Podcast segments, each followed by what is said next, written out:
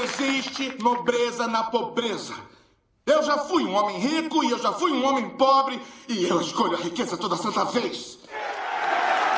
Porque pelo menos sendo rico, quando eu encaro meus problemas, apareço no banco de trás de uma limusine vestindo um terno de 2 mil dólares e a porra de um relógio de ouro de 40 mil dólares.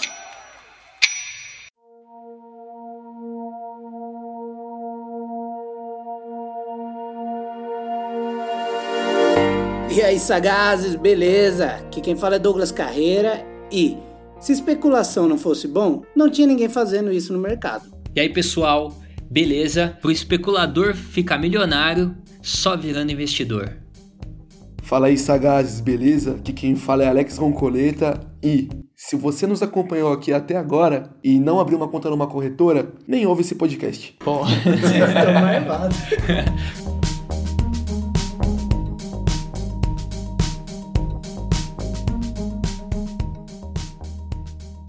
E aí, Douglas, do que, que a gente vai falar hoje? Então, Gustavo, hoje o tema é especial, hein? Vamos falar sobre especulação ou investimento. E tem diferença nesses dois temas? É, porque todo mundo que entra no mercado financeiro imagina que a bolsa é só especulação. E não é bem assim não, galera. A gente vai falar um pouquinho sobre isso hoje. Temos aqui algumas perguntas e respostas que vão ajudar você a se guiar dentro do mercado financeiro e es- escolher a melhor opção para você. Bom, vamos lá. O que que é especulação? Como assim? Vamos entrar no Google ver o conceito de especulação? o que é especulação? Especulação. Ato ou efeito de especular. Bom, não ajudou muito não. Especulação financeira é a compra de ativos com fins não ao seu uso direto, mas à sua venda futura com lucro sob condições de incerteza.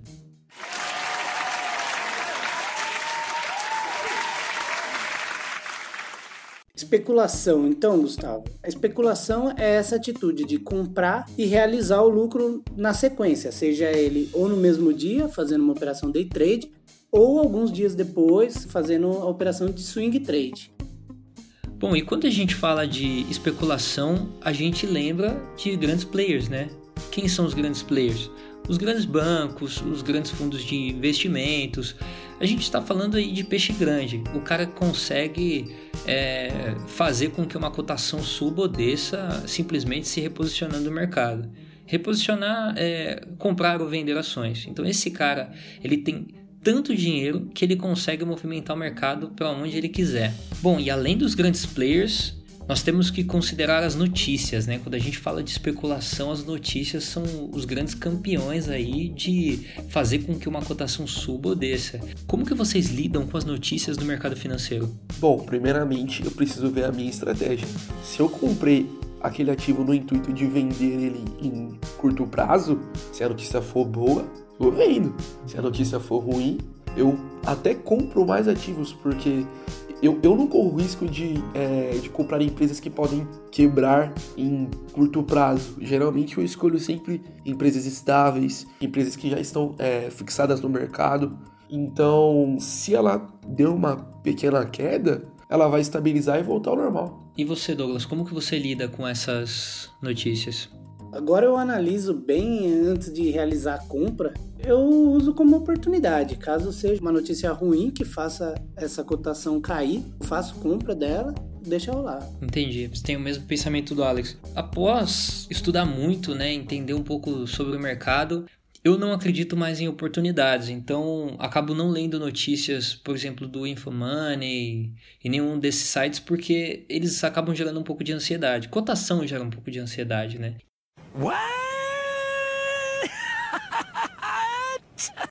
O que eu quero dizer com não existe oportunidade na bolsa? Porque eu acredito que o mercado ele é muito eficiente em precificar os ativos. Então uma notícia ruim logo é precificada porque aquela empresa vai, vai ter que tirar uma parte do lucro para pagar um, um dano, vai ter que comprar novos equipamentos, vai fazer uma nova aquisição. Então esse tipo de notícia por isso que eu mantenho os meus aportes mensais e procuro não fugir da minha disciplina. Então a notícia para mim acaba sendo irrelevante. O que eu procuro de notícias acaba não sendo notícias, informações.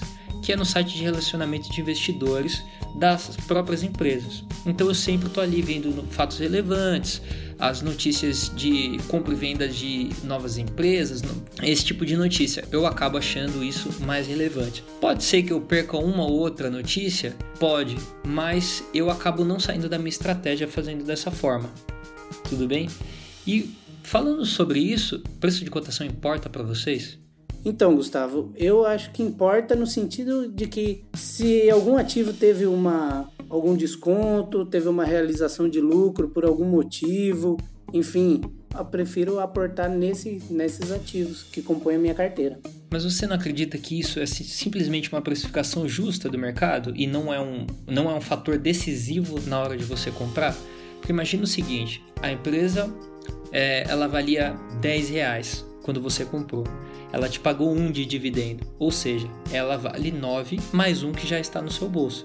Então essa cotação que foi reduzida por conta do pagamento de dividendos, ela já está precificada na ação. Então por isso que toda vez que eu vou fazer um novo aporte, eu compro a mercado. Eu não fico esperando 2, 3 centavos mais barato. Acredito que isso nem vai fazer diferença no longo prazo, mas pode ser que uma hora apareça uma mega notícia que te dê uma oportunidade sim de entrada e que aquilo interiormente na empresa não vai gerar custo nenhum. Por exemplo, é uma notícia especulativa, bombástica, que na real não tem efeito nenhum sobre a empresa. Sim, eu acredito que possa ser uma oportunidade, porque o cara que não está preparado vai vender as ações para você barato, que estava preparado para o mercado, e vai comprar todas essas posições porque você não está desesperado.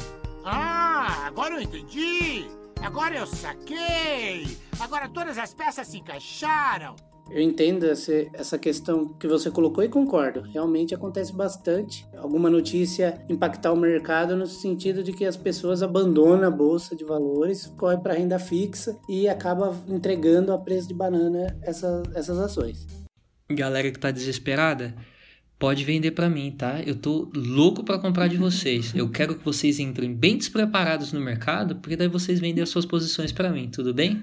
A gente tá malvado, Vamos né? ajudar os caras. A gente tá malvado. Ajudar os cara. O, o cara, o cara, não, a gente tá, a gente tá para ajudar, mas eu acho que não, tá ser direto está sendo o nosso diferencial, porque a gente não tá atrelado a marca nenhuma, a gente tá por experiência própria, estudos próprios e quebrando a cara de verdade entendeu? Então aquela frase que o Alex lançou no Instagram mais cedo, agora a frase que ele falou, né, que repete a, a frase que ele lançou no, no Instagram, demonstra sim o, o, nosso sentimento sobre os seguidores. A gente não tá aqui para fazer recomendações, a gente não tá aqui para dar dica de furada, não, a gente tá falando o que a gente tá fazendo. Aproveitando o gancho, então, é, eu passei por isso. Eu tive essa situação no Wesley Day. Eu tinha comprado Petrobras. Vamos deixar isso para o final? A gente tem uns bons exemplos aí de day trade e de, e de investidores. Então fica para o próximo blog, pessoal.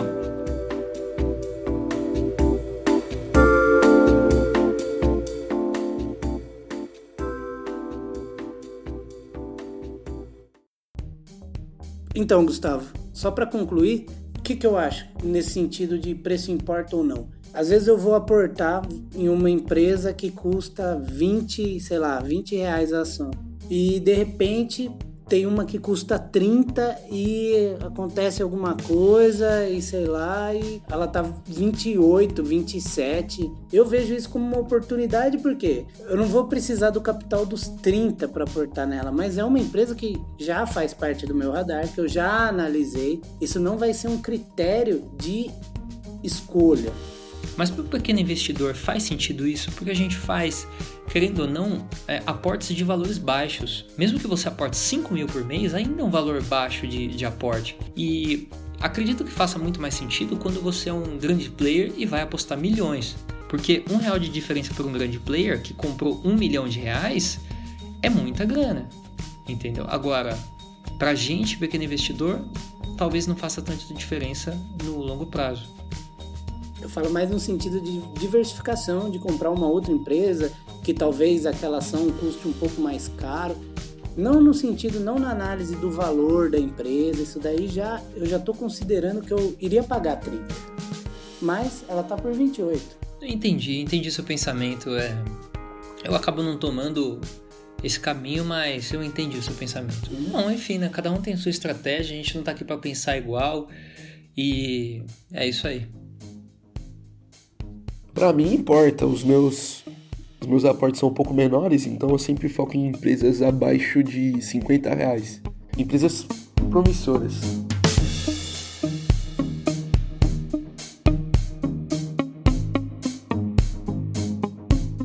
Então, Gustavo, o investidor é o cara que faz uh, poucas compras, né? E, e, vendas, talvez, mas é um cara mais que opera uma, duas, talvez três vezes no mês. Não faz, não acompanha tanto a cotação. Já o especulador é aquele cara maluco, compra e vende o dia inteiro. É o trabalho dele, né? É, é um trabalho. Exatamente. É um trabalho. Ele vai ficar na frente do, da, da cotação, enfim na frente do computador. Com quatro monitores, dois teclados, é, e pessoas digitando ao mesmo tempo. Exatamente, esses caras que a gente até assusta quando vê. Mas é basicamente essa é a diferença. Um elimina o outro? Ou dá para conciliar os dois? Eu acredito que hoje eu acredito que os dois pode ser conciliado. Não é comum, porque é difícil mudar a mentalidade. Mas se você conseguir construir esse tipo de mentalidade, você tem uma mentalidade vencedora. Você tem um trabalho, que é o day trading, por exemplo, e você tem o investimento, que é algo futuro. Então você tem as suas reservas e você tem o seu trabalho. E se a pessoa conseguir entender isso, ela tem uma mentalidade vencedora. Ela tem muito potencial na bolsa. É, se a gente analisar o, o, as formações, né, as certificações, tem a base né, da, da CNPI, né? E depois tem a que vai para análise técnica e a que vai para análise fundamentalista. E depois tem uma que seria a junção das duas. Eu acredito que seja esse profissional. Entendi. A gente vai falar um pouquinho sobre essas análises já já, porque a gente vai falar agora sobre as ferramentas que cada um deles usam. Vamos falar aqui rápido algumas ferramentas que o day trader costuma usar o day trader vai utilizar gráficos, ele vai fazer uma análise mais técnica, ele vai ter ali um ou dois computadores pelo menos operando para ele com algumas telas. O ideal é que ele tenha uma fonte de informações confiável. Geralmente são informações pagas, então são realmente ferramentas que o mercado financeiro vende para que aquela pessoa consiga operar dentro do mercado e ter menos perdas. E para isso existem até robôs que fazem operações. Então é, ele tem acesso a esse tipo de, de ferramenta. Já o investidor, a ferramenta dele é o mindset, é ele ter calma, ele estudar o mercado financeiro, ele criar uma estratégia, ele criar uma disciplina e essa seria basicamente a ferramenta do, do investidor, né? Não tem muito segredo para ser um investidor. Acho que a paciência é a maior ferramenta que o investidor tem hoje. Pessoal, o site de RI, todas as empresas que vocês quiserem pesquisar, digita no Google o nome da empresa, RI, você vai encontrar o site de relação com investidores. Lá você tem todas as informações das empresas, tudo que ela está fazendo, a cotação, quanto que pagou de dividendos, enfim, tem todas as informações da empresa. É lá que você busca informações da empresa. Além disso, você consegue essas informações também no site da B3.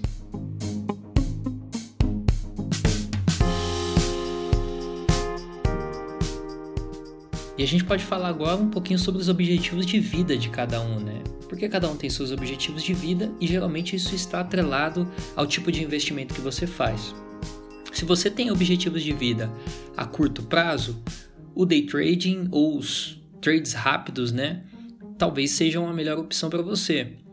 E se você tem objetivos de vida de longo prazo, talvez os investimentos sejam para você. Os investimentos, quando a gente fala de investimentos, a gente está falando de swing trades, ou seja, a gente compra para fazer um buy and hold, por exemplo, compra e não vende mais, ou compra e faz venda daqui a um ano, dois, entendeu? Então.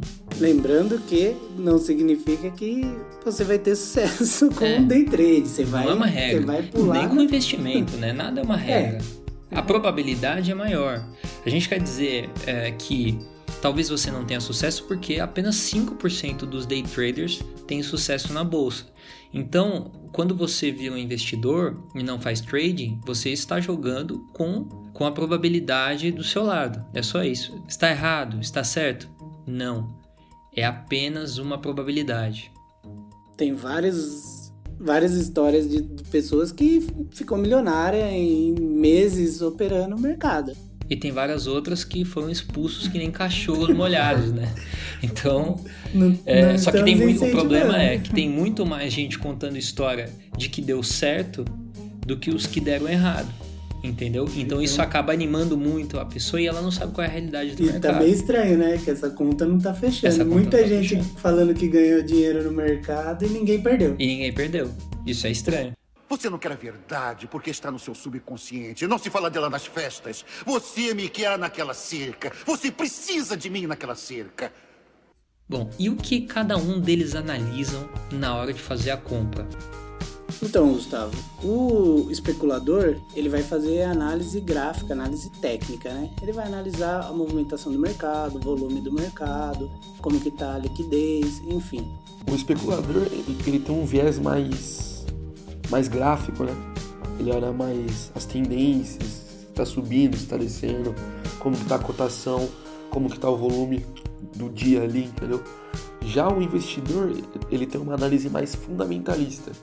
Ele vê os números da empresa, como que a, que a empresa ela tá se comportando com o passar dos anos, se ela é uma empresa estável, se ela é uma empresa que as políticas dela são, são interessantes tanto, tanto para o mercado quanto para os colaboradores que trabalham nela.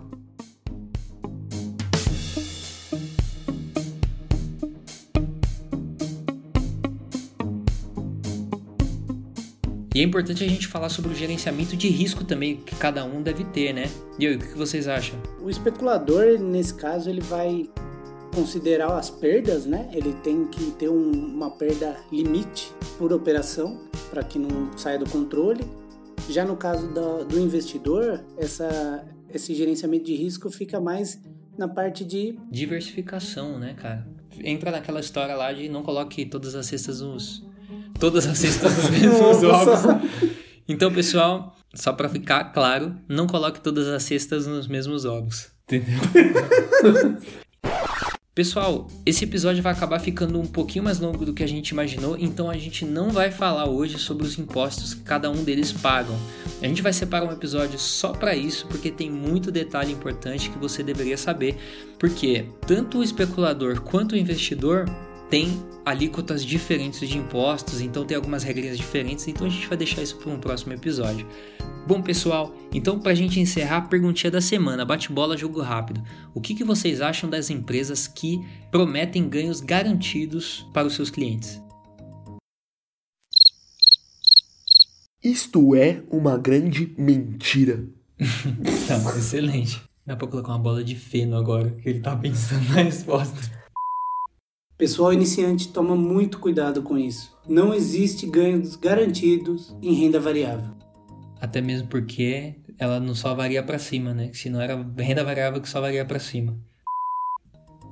Pessoal, acreditem em todas as propagandas que vocês verem. Se você vê uma propaganda no YouTube, acredite nela e, e se assim, se alguém falar assim, vende Itaú, vende, vende Itaú, porque eu tô aqui do outro lado ansioso esperando por vocês. Então, eu vou estar com uma rede bem grande esperando por você, Sardinha.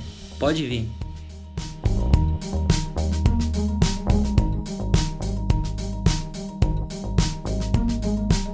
Beleza, então, pessoal. Obrigado por nos ouvir até aqui. Siga nossa rede social, arroba Investidor Sagaz. Siga-nos no Spotify. Nos acompanhe no nosso objetivo, que é alcançar a lista da Forbes. Um abraço e até mais.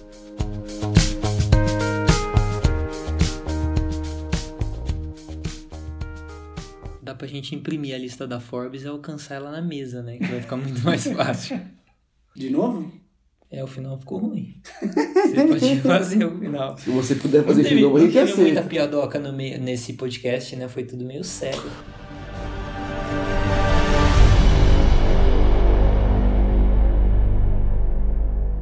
Olha, valeu aí por me escutar, tá? Esse negócio de tirar esse peso do peito e jogar no meio do nada, ao invés de guardar pra si mesmo, é isso que deixa as pessoas doentes. Caramba, eu não imaginava que você fosse um ouvinte tão bom.